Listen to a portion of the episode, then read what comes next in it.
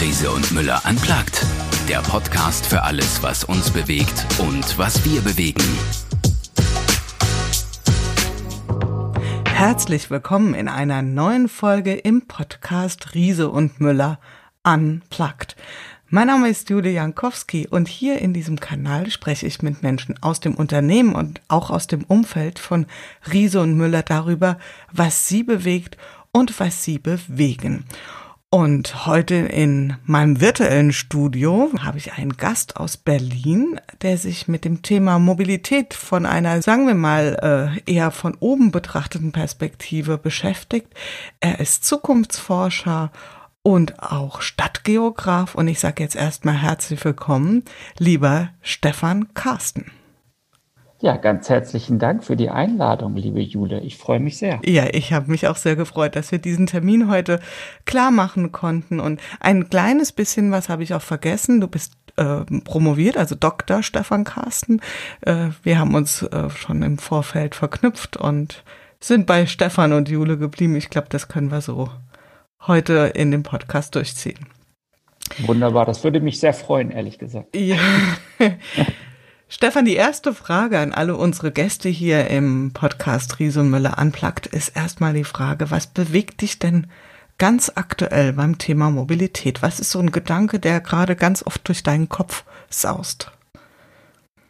Mich bewegt tatsächlich am stärksten im Moment der Umbau der Stadt, weil das etwas ist, was ich schon seit vielen Jahren einerseits in Europa, also außerhalb von Deutschland sehe.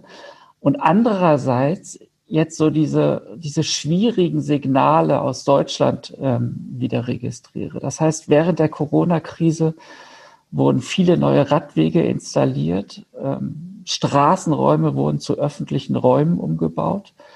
Und jetzt gibt es so diese ersten kritischen Stimmen, sowohl aus der Automobilindustrie, aber auch aus der Parteienlandschaft, dass das doch alles gar nicht das Richtige ist und dass das alles schwierig ist. Und das, muss ich sagen, bewegt mich und frustriert mich tatsächlich ein wenig. Hm, da sind wir ja mitten im Thema drin, dass das ähm, die Frage auch so später, wenn wir sicherlich nochmal dezidiert zu kommen, ähm, das, was wir jetzt erleben an Veränderungen im Stadtbild, aber nicht nur da, ist das äh, eine vorübergehende Erscheinung, Corona geschuldet oder vielleicht nur ein kleines Pflasterchen oder ist es was, was wir hoffentlich oder tatsächlich auch langfristig sehen werden.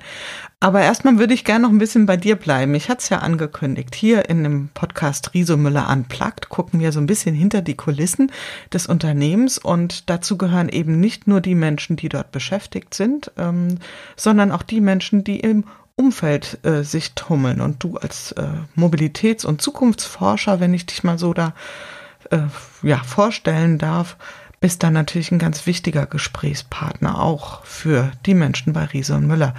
Und wenn man mal auf deine Herkunft, weil gibt, kennst ja den Spruch wahrscheinlich, Zukunft braucht Herkunft, lässt das ja erstmal nicht unmittelbar darauf äh, schließen, dass du dich mal von Berufswegen mit äh, der Zukunft so intensiv beschäftigen wirst. Erzähl doch mal ein bisschen, wo kommst du eigentlich her sozusagen von deiner Ausbildung, von deinem, von deiner Vita? Ähm, ich habe 1993 angefangen, in Berlin Geografie zu studieren. Und die Geografie ist ja auch so eine Disziplin, die immer von oben auf die Welt guckt, äh, wenn man das jetzt mal so sagen darf. Das heißt, ich hatte ganz unterschiedliche Interessen und Schwerpunkte während meines Studiums, was sich tagtäglich geändert hat. Ich fand die Verkehrsgeografie immer spannend, ich fand die Wirtschaftsgeografie spannend, ich fand die Handelsgeografie spannend bis ich dann irgendwann mal ein Seminar besucht habe, wo tatsächlich Zukunftsforscher ähm, bei uns in, in der Universität gewesen sind und wir mit denen einen Szenarioprozess gemacht haben. Und da ist mir klar geworden, dass sich die Geografie wie die Zukunftsforschung ja mit diesen zwei großen Megathemen beschäftigt. Die eine mit dem Raum und die andere mit dem Zeit, mit der Zeit. Und ich fand das, ich fand das so einleuchtend, äh, mich quasi genau auf diesem Pfad weiter zu bewegen und diese beiden großen Perspektiven immer zusammenzudenken und immer zu integrieren. Und deswegen habe ich dann angefangen, tatsächlich in der Automobilindustrie, in der Zukunftsforschung zu arbeiten. Ich war lange bei Daimler gewesen, habe dort ähm, unter anderem Car2Go initiiert, ich habe dort Movil initiiert, und habe mich anschließend freiberuflich selbstständig gemacht und bin jetzt seit sieben, acht Jahren immer noch genau in diesem Themenfeld Stadtmobilität und Zukunft unterwegs.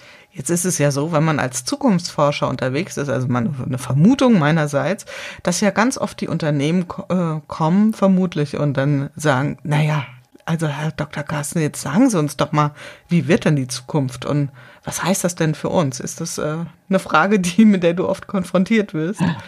Leider ja.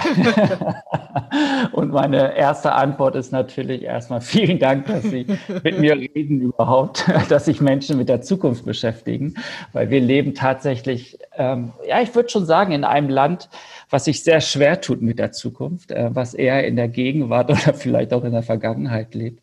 Aber die Zukunft ist leider, und das ist dann der nächste Teil der Antwort, ja nicht nicht zu wissen. Also wir, wir können uns nur mit alternativen Zukünften tatsächlich in diese Ungewissheit hineinbewegen und fortbewegen. Deswegen arbeite ich auch viel mit Szenarien und versuche mit den Unternehmen, aber auch mit Studenten, Studentinnen und Studenten, äh, mit Institutionen immer die Frage zu beantworten, Jetzt lasst uns doch mal diese Zukünfte in die Gegenwart zurückholen. Was bedeutet das dann für euer Handeln? Wie müsst ihr euch verändern? Was sind Gestaltungsoptionen für eine bessere Zukunft? Ja, und man kann ja tatsächlich auch die Zukunft so begreifen, dass man sagt, es sind jetzt nicht vielleicht wie so drei Türen, durch die wir möglicherweise durchschreiten und wie könnte der Weg dahin sein, sondern vielleicht auch nochmal so dieser Gedanke, das, was wir jetzt tun, wird ja maßgeblich logischerweise bestimmen, wie es dahinter dieser Tür Zukunft eins, zwei, drei oder so aussieht. Und das ist ja vielleicht auch der Punkt, mit dem wir uns jetzt hier heute in unserer, sagen wir mal, guten halben Stunde mal beschäftigen sollten, auch ähm, natürlich im Kontext von dem, was Riese und Müller macht, nämlich äh, das Thema Fahrrad, auch welche Rolle das in der Zukunft spielen wird oder ganz aktuell und da bin ich sehr froh, dass wir da ein bisschen eintauchen können. Stichwort Fahrrad. Ähm, welche Rolle spielt das in deinem Leben? Also spielt es eine Rolle, bewegt es dich im ganz physischen Sinne oder ist es für dich eher nur so ein berufliches Objekt? Also ich lebe ja in Berlin, wie du schon richtigerweise gesagt hast, und ich lebe in Berlin Mitte. Das ist, glaube ich, nochmal ein wichtiger Annex an dieser Stelle. Und Berlin Mitte bedeutet, dass ich, ich würde mal sagen, 95 Prozent aller Wege, die ich zurücklege, entweder zu Fuß oder mit dem Fahrrad absolviere. Ähm, das heißt, ich habe hier ja alle Möglichkeiten, alle Optionen, alle Gelegenheiten direkt um die Ecke, direkt vor der Haustür. Und das ist natürlich eine Situation, die ich und meine Familie absolut genießen. Und ich habe lustigerweise ein, ein Faltrad. Und ich nutze diese, diese Faltkomponente, nutze ich eigentlich nie. Aber ich finde dieses Design von diesem Fahrrad, das finde ich so überzeugend. Das ist genau diese Leichtigkeit und diese Flexibilität, die ich irgendwie auch an das Leben äh, in der Stadt anlege. Und deswegen ist das für mich so ganz, ganz stimmig. Also tatsächlich mit Fahrrädern habe ich mich in der Vergangenheit beruflich gar nicht so intensiv beschäftigt. Das ist jetzt erst in den letzten Jahren entstanden, aber privat äh, genau über diesen Umstand sehr, sehr viel häufiger und sehr, sehr viel intensiver. Mhm. Beruflich beschäftigst du dich mit Mobilität? Was sind so Menschen, mit denen du im Austausch stehst, für die du arbeitest, damit wir mal so ein Bild davon haben? Sind das eher Behörden? Sind das äh, Unternehmen, Mobilitätsunternehmen, ja. Anbieter? Ja, das ist total unterschiedlich tatsächlich. Es ist so eine Stadt wie Zürich, ähm, die auf mich zukommt und eine neue Mobilitätsstrategie plant und wo ich sie im Grunde genommen berate, was sind denn die Optionen, ähm, was sehen wir denn aus anderen Städten in dieser Welt, was sich dort entwickeln könnte. Das ist in Berlin zum Beispiel die BVG, das, äh, die Berliner Verkehrsgesellschaft die ähm, natürlich auch immer wieder vor der Herausforderung steht, in einem ständigen Wandel, in einem ständigen Transformationsprozess zu sein. Und die sucht natürlich auch nach Flöcken in der Zukunft, auf die sie sich zusteuern und auf die sie sich hin navigieren kann. Das ist ähm, auch die Automobilindustrie, ähm, die natürlich äh, aktuell eher vor, vor diversen Herausforderungen steht und natürlich immer wissen möchte, wie gehen Städte zukünftig mit Mobilität um und was bedeutet das für uns als Akteur. Und es ist natürlich auch die, die, die Politik und die Parteienlandschaften, die immer wieder ähm, ein Gefühl dafür bekommen wollen, in welche Richtung sie gestalten können und was das dann mit der gesamten Gesellschaft eigentlich macht. Hm. Jetzt könnte ich mir vorstellen, unsere Hörerinnen und Hörer, die ähm, haben wir vielleicht eingeschaltet, weil sie sagen, ich mag das Unternehmen Riesenmüller, ich mag die Produkte. Aber was hat jetzt der Zukunftsforscher Dr. Stefan Carsten denn mit Riesenmüller ganz genau zu tun? Es gibt ja eine Verbindung zwischen euch und ähm, vielleicht magst du mal darüber berichten, in welchem Kontext ihr im Austausch seid. Ja, genau. Ich habe ähm, in diesem Jahr ähm, in Kooperation mit dem Zukunftsinstitut den sogenannten Mobility Report geschrieben und veröffentlicht. Und in diesem Kontext habe ich, habe ich Sandra kennengelernt, Sandra Wolf. Ähm, und wir sind darüber in Austausch gekommen. Und wir haben schon bei unserem allerersten Telefongespräch haben wir festgestellt, wie ähnlich unsere Ansichten, wie ähnlich unsere Perspektiven auf die Zukunft der Mobilität sind und wie wichtig die gestaltende Rolle von Akteuren genau wie Riese und Müller ähm, an dieser Stelle ist. Also jeder von uns kann seinen Teil dazu beitragen, äh, ja, dass wir in einer ganz anderen Mobilitätswelt sind. Und gerade Unternehmen wie Riese und Müller natürlich ähm, sind davon besonderer Bedeutung. Deswegen fand ich diese Kooperation von Anfang an eigentlich sehr fruchtbar für beide Seiten. Und das führt dazu, dass wir heute diesen Podcast. Ja, wunderbar. Vielleicht tauchen wir da mal so ein bisschen ein in den Mobility Report, weil das ist ja tatsächlich was ganz, ganz Spannendes. Ich glaube, es ist auch zum ersten Mal, oder, dass der so erstellt wurde, oder habe ich das richtig mitgeschnitten? Vollkommen richtig, ist das erste Mal, dass der Mobility Report erschienen ist, aber ich kann schon versprechen, im nächsten Jahr wird es das zweite Mal mhm. sein. Okay, also das heißt, auch das Thema steht ganz oben auf der Agenda im öffentlichen Diskurs. Und vielleicht magst du mit uns mal so ein bisschen teilen, was sind denn so Kernerkenntnisse, die so rauskamen im Mobility Report? Also so stelle ich es mir zumindest vor, dass man da auch ein paar Grunderkenntnisse, vielleicht ein paar Megatrends äh, erkennen kann. Hm. Ja, ich war natürlich immer äh, vor der Herausforderung gestellt, einerseits ähm, auf 120, 130 Seiten, ich sag mal, die aktuellen Schlaglichter ähm, thematisieren zu müssen. Und andererseits natürlich die Herausforderung der Corona-Pandemie auch immer wieder im Blick zu haben. Denn das ist ganz klar, das ist das Hauptthema im Moment, was alle beschäftigt. Und wenn ich über die Mobilität der Zukunft spreche, wird auch die Corona-Pandemie natürlich eine, eine wesentliche Rolle darin einnehmen. Ähm, ich sage mal ganz kurz die, die wesentlichen Trends, ähm, vier an der Zahl. Das ist das Thema Road Diet, ähm, worüber ich ja ganz anfänglich schon berichtet habe. Also der Rückbau der, der städtischen Straßeninfrastruktur, das, das Autostraßen, Autoraum, ähm, zugunsten von Fußgängern, von Fahrradfahrerinnen und Fahrradfahrern und aber auch von dem öffentlichen Verkehr zurückgebaut wird. Das heißt, der, der öffentliche Raum hat eine ganz andere Bedeutung zum Wohle des Einzelhandels, zum Wohle der Versicherungsgesellschaft, von, zum Wohle von uns Bewohnerinnen und Bewohnern, die aktiv in der Stadt unterwegs sind. Und letztendlich aber auch zum Wohle tatsächlich der Autofahrerinnen und Autofahrer, weil sie sich plötzlich sehr viel freier ähm, in der Stadt bewegen können, viel weniger im Stau stehen werden, weil Menschen plötzlich begreifen, oh, Mobilität ist ja nicht nur das Automobil, sondern Mobilität ist ja eine Vielzahl an Optionen. Und wenn mir jetzt nicht mehr so viel Straßenraum zur Verfügung gestellt wird, denke ich doch mal ganz anders über diese Optionen nach. Und das finde ich sehr, sehr spannend. Und das lehrt uns der Blick nach Europa, nach Skandinavien, in die Niederlande, nach Wien oder nach Zürich, äh, weil diese Städte da natürlich schon alle sehr viel weiter sind als jede deutsche Stadt. Ja, ich wohne selbst denn, äh, in Wiesbaden und ich glaube, Wiesbaden schafft es immer wieder, als eine der fahrradunfreundlichsten Städte gewählt zu werden. Und, und selbst hier ist einiges passiert und da kann man ja sehen, also gerade unter Corona eine ganze Menge an Radwegen gebaut worden. Und wenn ich jetzt mal so auf diesen Diskurs gucke, und deswegen fand ich den Punkt ganz spannend, habe ich den Eindruck, dass die meisten Autofahrer erstmal das Gefühl haben, ihnen wird was weggenommen. Also diese Perspektive, sie gewinnen etwas, die ist, würde ich sagen, noch nicht wirklich in den Köpfen angekommen. Ähm, was, was, wer kann da was dazu beitragen, ähm, dass diese, dass dieser Gedanke auch sich bisschen in den Köpfen festsetzt. Also es geht hier nicht drum, jemand was, oder vielleicht geht es auch darum, etwas wegzunehmen oder anders zu verteilen, aber wie können wir das überzeugend rüberbringen, dass alle gewinnen, alle Verkehrsteilnehmer? Mhm.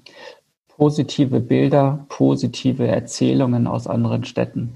Ich finde, in New York ähm, gab es jahrelang Rechtsstreitigkeiten, weil man die 14th Street in Manhattan ähm, für den privaten Autoverkehr sperren wollte. Und es gab wirklich Protest aller Orten, dass das doch nicht passieren äh, darf, weil sonst der gesamte Verkehr zusammenbrechen wird. Und jetzt hat man in diesem Jahr die Straße gesperrt, geschlossen, zugemacht. Und oh Wunder, plötzlich auch in der Nachbarschaft ähm, kann ich viel besser, viel einfacher selbst mit dem eigenen Auto von A nach B fahren. Die Busse, der öffentliche Personennahverkehr fährt reibungsfreier, ist, ist besser belegt. Fußgänger bewegen sich im Straßenraum auf der Straße und alle sagen jetzt, nach paar Monaten, ähm, als die ersten, als die ersten Zusammenfassungen oder die ersten Resümees gezogen worden sind, wenn wir das gewusst hätten, hätten wir sofort das umgesetzt. Und solche Beispiele auch aus Oslo. Das ist das Oslo erinnert mich genau wie du jetzt gerade einführend gesagt hast an Wiesbaden. Man toleriert den gefährlichen, den unzufriedenen Verkehr. Man, man ist damit zufrieden dass wir Verkehrsunfälle haben. Ja, man ist, man toleriert es, dass Menschen sterben im, im Straßenverkehr. Auch in Berlin. Wir tolerieren diese Situation. Und in Oslo hat man sich vor fünf Jahren entschieden, wir wollen das nicht mehr tolerieren. Wir wollen in einer sicheren Stadt leben, wo wir aktiv von A nach B fahren können. Und da wurden weite Teile der Innenstadt dann für den Autoverkehr gesperrt. Aber das ist gar nicht so zentral. Viel zentraler ist, dass man viele Infrastrukturen, viele Straßen einfach drastisch reduziert hat. Und im letzten Jahr, im Jahr 2019, gab es genau einen einzigen Verkehrstoten in der Stadt Oslo. Und das war ein Autofahrer. Also es hat sich so dramatisch in sehr, sehr kurzer Zeit etwas verandert und alle sind glücklich. Und der Einzelhandel, der tatsächlich ähm, an dieser Front immer als der große äh, Blockadehalter eintritt, auch, auch gerade in Deutschland, der stellt fest, oh, ich habe viel höhere Umsätze jetzt, wo keine Autos mehr äh, in den Straßen unterwegs sind oder deutlich weniger Autos in der Straße unterwegs sind, wo keine Autoparkplätze mehr vor dem Geschäft sind. Jetzt ähm, habe ich Einnahmen, von denen konnte ich früher nur träumen. Und genau diese positiven Erzählungen, die müssen wir viel, viel stärker in die Städte und in die Köpfe der Menschen bekommen. Das finde ich ganz schön, weil ehrlicherweise, wenn ich die Diskussion beobachte, geht es eigentlich ganz oft darum, Dinge unattraktiver zu machen und vorzuschreiben und äh, einen gewissen Schmerz zu erzeugen, einfach beispielsweise die Parkgebühren so hoch zu gestalten oder Maut aufzuerlegen. Also das ist ja eher genau der, die andere Seite, also mit einem Negativhebel arbeiten. Und vielleicht braucht es beides. Aber ähm, gefällt mir sehr gut, diese Geschichten auch einzubringen. Das war jetzt ein ähm, Megatrend, Road Diet, also die, die Straßendiät sozusagen. Ja. Ähm, was sind weitere Erkenntnisse? Du hast gesagt, vier Stück, waren es vier Thesen oder vier Kerntrends? Genau, der, der nächste ist äh, Mobility Seeker, vielleicht nur ganz kurz, obwohl er sehr spannend ist, dieser Trend. Äh, das ist tatsächlich ein Trend, der eher die jüngeren Generationen äh, beschreibt und betrifft und vor allem auch eher die Städte betrifft. Ähm, das ist, wenn Mobilität zum Erlebnis wird, zum Spiel wird. Und das finde ich ähm, so plastisch auch in Berlin zu erzählen, diese Geschichte. Im Jahr 2000 hatten wir in Berlin in der Innenstadt sechs Alternativen, sechs Optionen an Mobilität. Das eigene Auto, das Taxi, der ÖPNV, das eigene Fahrrad. Es gab einen ersten Carsharing-Anbieter, ähm, der rein stationär organisiert war und ich konnte zu Fuß gehen. Das waren meine Alternativen. Heute gibt es 30. Und die Mobility Seeker, die bedienen sich an dieser Vielfalt. Die sind heute so und übermorgen ganz, ganz anders unterwegs.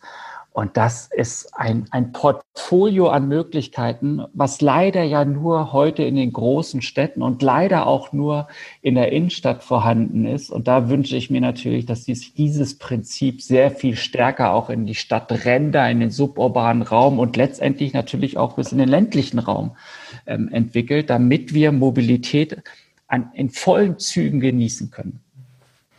Das ähm, ist natürlich eine Frage, die dann sofort irgendwie im Raum auch steht. Was ist mit dem, was ist mit der Fläche? Ja, was ist mit dem ländlichen Raum?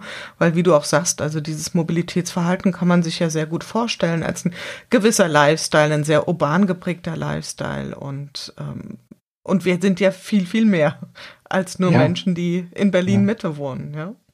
Ja, und es werden natürlich jetzt auch immer mehr Menschen wieder an die Ränder ziehen. Viel mehr Menschen werden auch wieder in den ländlichen Raum zurückkehren. Ähm, das ist, glaube ich, der, der nächste große Trend der räumlichen Entwicklung.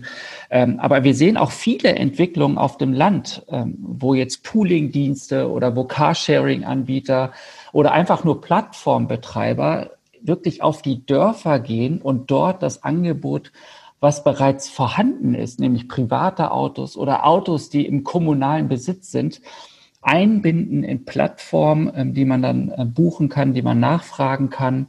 Ähm, ich sehe die Entwicklung, dass immer mehr natürlich äh, Fahrradinfrastrukturen gebaut werden, um genau diese peripheren Räume mit den Zentren zu verbinden.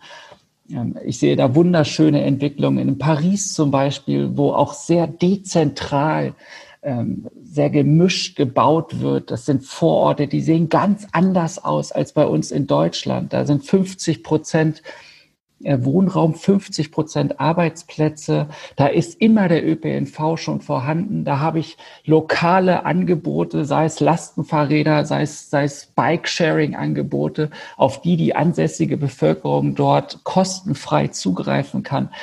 Also du siehst, man kann auch in den, in, in den räumlichen Strukturen, du kannst so viel verändern ähm, um Mobilität zu verändern. Und das passiert. Das passiert leider noch nicht so stark in Deutschland, um es mal vorsichtig zu formulieren. Aber diese Bilder und diese Ansätze, die gibt es schon anders an anderen Orten. Und da bin ich einfach dabei, immer wieder in diese Räume zu fahren, Gespräche zu führen und diese Bilder nach Deutschland zu bringen und hier zu zeigen. Genau, und dann also tatsächlich sowas wie ein positives Narrativ damit auch zu erzeugen. Genau. Da muss ich ja tatsächlich auch was erstmal so an Erkenntnis durchsetzen. Genau. Ich zähle mit. Das war die Nummer zwei. ich bleib mal dran, Stefan.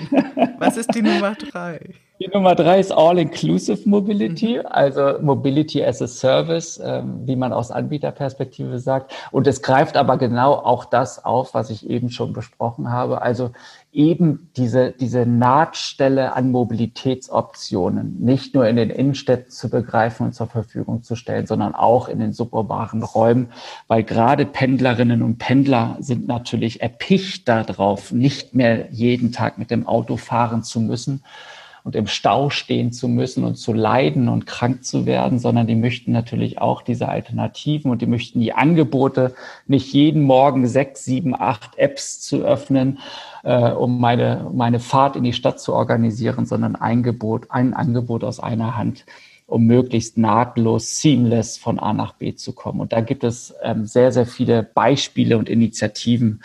Und das ist ganz wunderbar zu beobachten. Und ich freue mich auf diese Zukunft, wenn wir alle so etwas nutzen werden.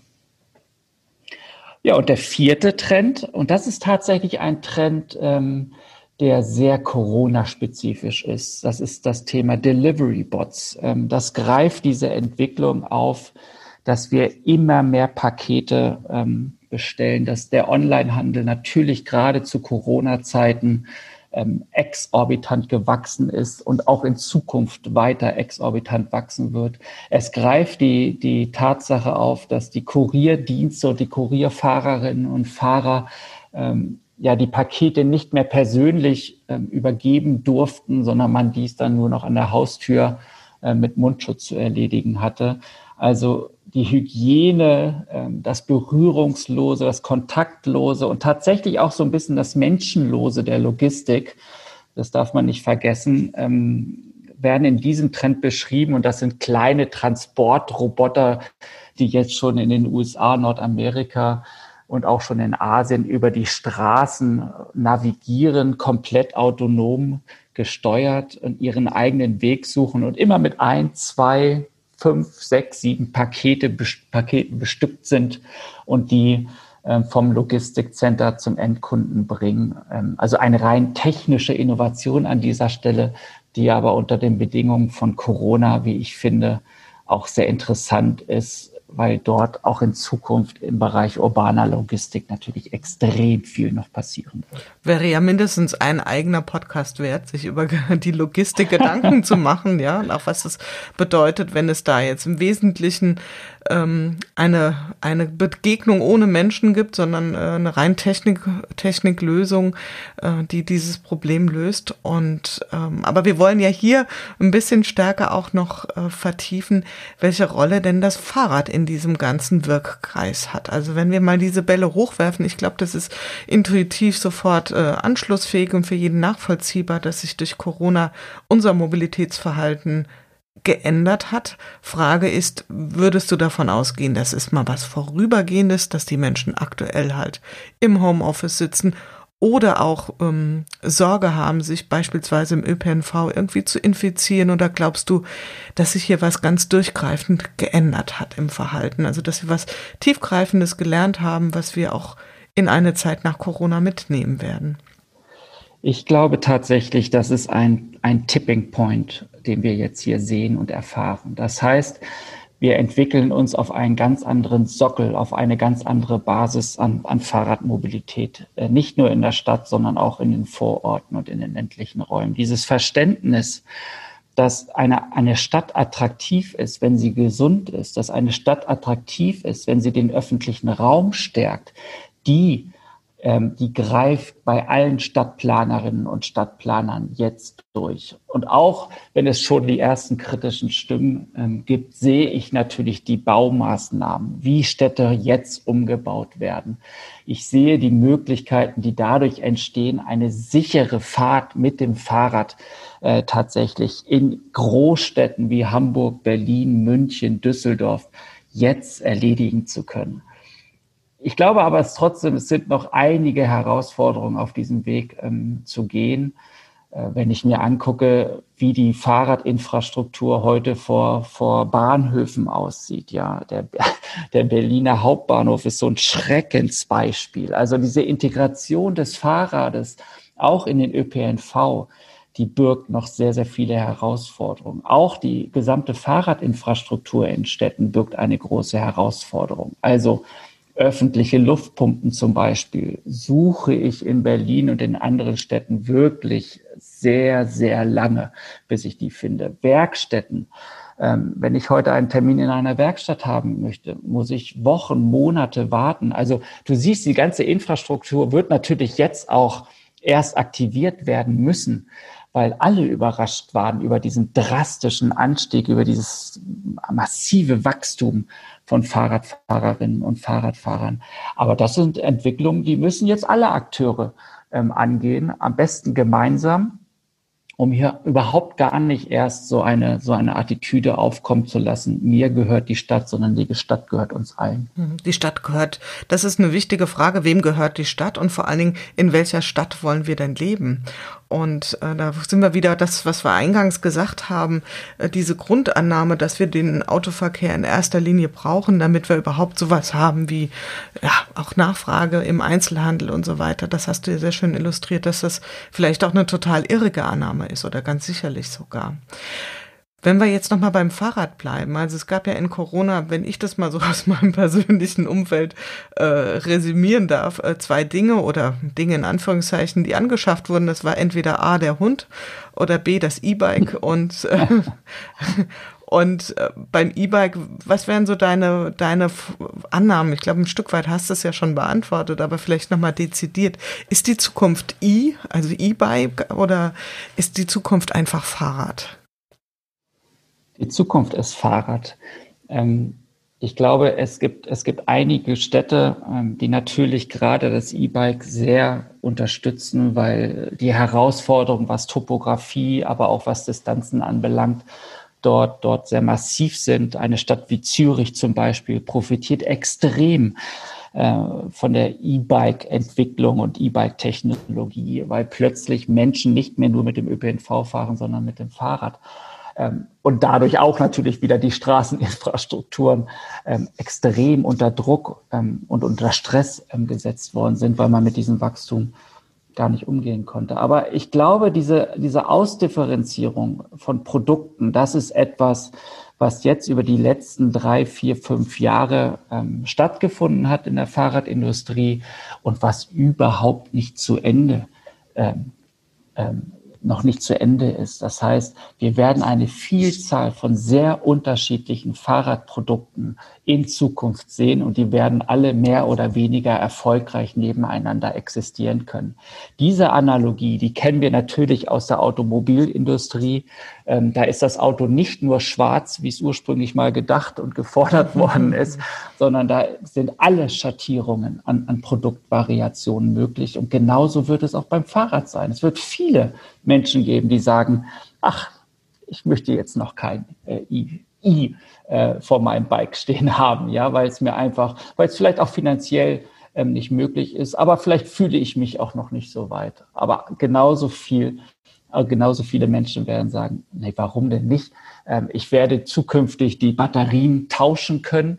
Die Batterien ähm, sind vielleicht der, der Knackpunkt momentan in, in, in jegwelchen Mobilitätsangeboten, die wir haben. Also da wird es auch eine, eine sehr starke Differenzierung geben. Was kaufe ich überhaupt in Zukunft noch? Was lease ich vielleicht oder was miete ich? Sind es einzelne Komponenten? Sind es ganze Fahrräder? Also da freue ich mich auf diese Vielfalt, die da ähm, entstehen wird.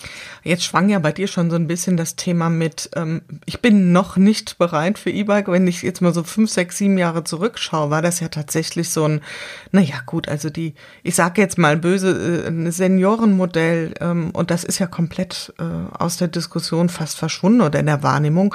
Also wir sehen ja jetzt über alle Altersgruppen oder nahezu alle Altersgruppen Menschen, die E-Bike fahren. Ist das vielleicht auch ein Konzept, was das Thema Mobilität in der Fläche unterstützen kann? Weil das, was wir bisher diskutiert haben, war ja jetzt sehr stark urban geprägt. Aber was, was für einen Impact kann das auch nochmal für das Thema Flächenmobilität liefern, das E-Bike? Ja, sehr viel natürlich. Also diese anstrengungslose oder anstrengungsfreie ähm, Fahrradfahrt ähm, über vielleicht fünf, sechs, zehn, 15 Kilometer ähm, die ich normalerweise mit dem Auto zurückgelegt habe, die kann dann auf jeden Fall das E-Bike ähm, absolvieren, auf eine wunderbare, leichte Art und Weise. Ich sehe natürlich auch diese Entwicklung, dass immer mehr Diensträder angeboten werden. Ja, also immer mehr Unternehmen ähm, unterstützen das Angebot an Fahrrad, äh, an Fahrradfahrern in einem Unternehmen. Äh, ich glaube, im Tarif in den letzten Tarifverhandlungen ist das Fahrrad und das Dienstfahrrad auch als ein elementarer ähm, Bestandteil integriert worden. Das heißt, diese Art und Weise, wie ich morgens zur Arbeit fahre, falls ich überhaupt noch zur Arbeit fahre, die ändert sich, glaube ich, durch das E-Bike sehr, sehr stark. Aber wenn ich sage, ich bin noch nicht so weit, dann ist das auch genauso eine Einstellung von, von Menschen, die sagen, ach, ich möchte auch sportlich unterwegs sein oder ich möchte da mein eines E-Bike äh, für die Fahrt zur Arbeit haben und gleichzeitig aber doch mein sportliches Fahrrad fürs Wochenende oder für die Freizeitmobilität. Also genau diese Ausdifferenzierung, die fängt ja jetzt erst an. Da sind wir ja jetzt erst ähm, am Anbeginn einer, einer Entwicklung, deren Ende ich ja überhaupt gar nicht abzusehen vermag. Da müssen wir auch gar keine Angst davor haben, dass es im nächsten Jahr ähm, kein Ersatz Befriedigung mehr geben wird, weil in diesem Jahr alle Fahrräder schon gekauft haben. Nein, das ist doch im, in der Automobilität auch so. Das stimmt. In einem einen Jahr kaufe ich mir das eine Auto und drei Jahre später kaufe ich mir das nächste Auto oder ein anderes Auto. Also dieser Markt, ähm, ähm, Neufahrräder, Gebrauchtfahrräder, Leasingfahrräder, ähm, Corporate-Fahrräder, das, das sind alles jetzt Nuancen, die sich von heute an erst entwickeln werden. Mhm. Und wenn ich das mal so zusammenfassen darf, heißt das ja auch, dass wir also, wenn wir immer von dem neuen Normal reden, dann schwingt da ja ganz viel so die neue Selbstverständlichkeit. Also wenn wir das mal vielleicht so übersetzen wollen, äh, mit wird es für uns selbstverständlich sein, dass wir alle unseren, so wie wir jetzt wissen, wenn unser Auto was hat, da gehen wir in die Werkstatt, dass wir unsere Einrichtungen haben, dass wir sagen, da, du hattest es eben erwähnt, da kriege ich eine, eine Luftpumpe zum Beispiel, ja, da kann ich mein Fahrrad sicher und, und äh, gut abstellen, dass wir in diesen Bezügen denken, glaubst du, das wird äh, ein Alltags, äh, Alltags Selbstverständlichkeit sein, dass wir so durch die Städte, durch die Länder äh, fahren werden mit dem Fahrrad? Ja, wir erfahren unsere Städte und unsere Räume, Räume tatsächlich neu. Ähm, das heißt, die Wahrnehmung, die ich auf die, auf die Räume, die ich durchfahren werde, habe, die verändert sich natürlich in diesen Zeiten dramatisch. Das heißt, wir sehen ganz neue Optionen, ganz neue Möglichkeiten. Wir sehen dann plötzlich, dass beim Verkehrsministerium hier drei Kilometer von mir entfernt, dass da eine öffentliche äh, Fahrradpumpe ist die sehe ich natürlich nicht, wenn ich mit dem Bus daran vorbeifahre oder mit dem eigenen Auto daran vorbeifahre. Und so wird sich die Stadt und die, die Fahrradsicht natürlich für jeden Einzelnen neu ändern und neu anpassen alles im Umkreis meiner Arbeitsstätte werde ich jetzt neu ausloten und neu, neu identifizieren. Alles rund um meinen Wohnort werde ich jetzt neu ausloten und identifizieren. Was bedeutet das für mich, äh, für das Angebot und für die Nachfrage von, von Fahrradprodukten? Und das ist ja total spannend. Das heißt, wir erweitern tatsächlich sprichwörtlich alle unseren Horizont gerade, was diese Themen anbelangt. Und ähm, ob das jetzt im Urlaub auch der Fall wird, Fall sein wird, so wie jetzt während dieses Corona-Sommers, wo ja viele Menschen mit dem Fahrrad tatsächlich unterwegs gewesen sind, aber auch viele Menschen auch mit dem Wohnmobil oder mit dem ähm, Campingauto. Ja, das, also du siehst, das, mhm. das differenziert sich natürlich in die unterschiedlichsten Facetten ähm, jetzt aus. Aber das ist, glaube ich, auch die, die Maßgabe für die Mobilität der Zukunft. Ähm, wir müssen aufhören, bei Mobilität immer erst über das Auto nachzudenken, sondern wenn wir über die Mobilität der Zukunft nachdenken, denken wir plötzlich an, ein, an einen Blumenstrauß an Möglichkeiten. Tatsächlich, ist ein ganzes Kaleidoskop. Ich frage mich gerade, ob da auch vielleicht was ganz Besonderes in dem Fahrradfahren selbst drin steckt. Dass das so eine Renaissance, ne, nicht Renaissance, aber so ein, so ein Boom erlebt gerade. Also ist es auch jetzt jenseits von irgendwelchen faktischen Rahmenbedingungen und mehr Fahrradwege und es gibt halt jetzt das E-Bike. Gibt es auch was, was uns da vielleicht emotional als Menschen so packt? Warum wir so eine Freude daran jetzt so richtig erst entdecken? Tja, da musst du die Menschen befragen, die früher noch nie auf dem Fahrrad gesessen haben. Also ich finde, das ist so. Aber ich glaube, was, was ganz ein starkes Moment ist, ist tatsächlich Teil dieser neuen Gemeinschaft zu sein. Und da gibt es ja diese ganz einfachen, banalen, technischen ähm, Unterstützungsmittel, dass ich einfach diese Fahrradcounter also ich weiß gar nicht, ob sowas in Deutschland gibt, aber in, in Kopenhagen oder in Amsterdam habe ich diese Fahrradzählstrecken. Und diese Zielstrecken, die zeigen mir ja, ey, du bist der, der 17.000. Fahrradfahrer heute auf dieser Brücke. Das heißt, du bist Teil einer Bewegung, ähm, die, die allumfassend ist. Und ich, das sind diese kleinen Anstupser, ja, das sind diese kleinen ähm, Nudges, ähm, ja. Nudges, genau. ich glaube, die brauchen wir noch viel, viel stärker zu zeigen, dass das Umsteigen für mich persönlich extrem viel Sinn macht und darüber hinaus sogar für die Gesellschaft extrem viel Sinn macht. Also diese Matches, die wünsche ich mir, dass sie in der Stadt sind. Es gibt zwar diese Zielstellen, aber da muss ich ins Internet gehen und muss auf irgendwelchen Seiten gucken, wie viele Menschen jetzt gerade über die Brücke gefahren sind am letzten Tag hey, nützt mir gar nichts, ja, sondern ich will das sehen. Ich will Teil dieser Bewegung sein. Und da ist ja auch die Critical Mass, äh, die ja immer wieder in Deutschland durchgeführt wird. Also diese, diese Fahrraddemos, äh, wo du plötzlich ein, ein, ein Rattenschwanz äh, über mehrere Kilometer an Fahrradfahrern, die ähm, ja alle Teil einer einer Gruppe sind, eines Korpuses sind und damit sich frei über alle Ampelanlagen bewegen können. Das ist ja genau dieses Bild. Ja, gemeinsam sind wir stark. Also lasst uns diese Gemeinsamkeit doch weiterentwickeln und fördern. Das war schon fast so was wie ein Schlusswort, lieber Stefan, und äh, ein ganz tolles Credo, eine tolle Vision. Und zum Schluss habe ich nur eine Frage. Was wird dich so künftig bewegen? Wir sind gestartet mit der Frage, was bewegt dich äh, aktuell? Was möchtest du künftig bewegen, beziehungsweise was glaubst du wird dich künftig bewegen? Also ich habe mit meiner Familie auch so ein kleines, einen kleinen Garten im ländlichen Raum. Und ich, ich spüre, dass ähm, je, nahezu jedes Wochenende, dass dort diese Abhängigkeit vom Auto natürlich immer noch extrem ist. Und das fängt bei uns an, ähm, dass wir mit dem Auto eigentlich nur dort rausfahren können, äh, mit unserem eigenen Auto und auch dort vor Ort nahezu alles mit dem Auto erledigen müssen. Und das finde ich, das ist das, die, der Haupt, Punkt, an dem wir arbeiten müssen, dass genau solche Mobilitätsideen übertragen werden auf diese Räume. Denn erst dann wird sich substanziell etwas verändern in dieser Gesellschaft. Erst dann werden die Orte, die den Verkehr erzeugen, ähm, umgewandelt, umgestaltet zu Orten der Mobilität. Das heißt, wir müssen über Mobilität ähm, immer erst zuerst nachdenken, äh, bevor wir über Verkehr nachdenken. Und dass sich dieser Bewusstseinswandel durchsetzt, das ist, glaube ich, so ein bisschen auch meine Aufgabe für die nächsten Jahre. Hört sich nach einer großen Aufgabe an, lieber Stefan. Ich danke dir erstmal für heute, für deine Zeit, für deinen tollen Gedanken, für die vier Thesen, die du mir sehr schön rausgearbeitet haben und ja, für unser Blick auf das Thema Mobilität und insbesondere die Rolle des Fahrrads. Hab einen schönen Tag und ja, wie sagt man, auch beim Fahrrad kann man sagen, allseits ähm, gute Fahrt. Ich glaube auch. Ganz herzlichen Dank, liebe Jule. Tschüss. Das war's für heute mit unserem Podcast Riese und Müller unplugged, dem Podcast für alles, was uns bewegt und was wir bewegen. Lust auf mehr? Dann einfach alle anderen Folgen hören.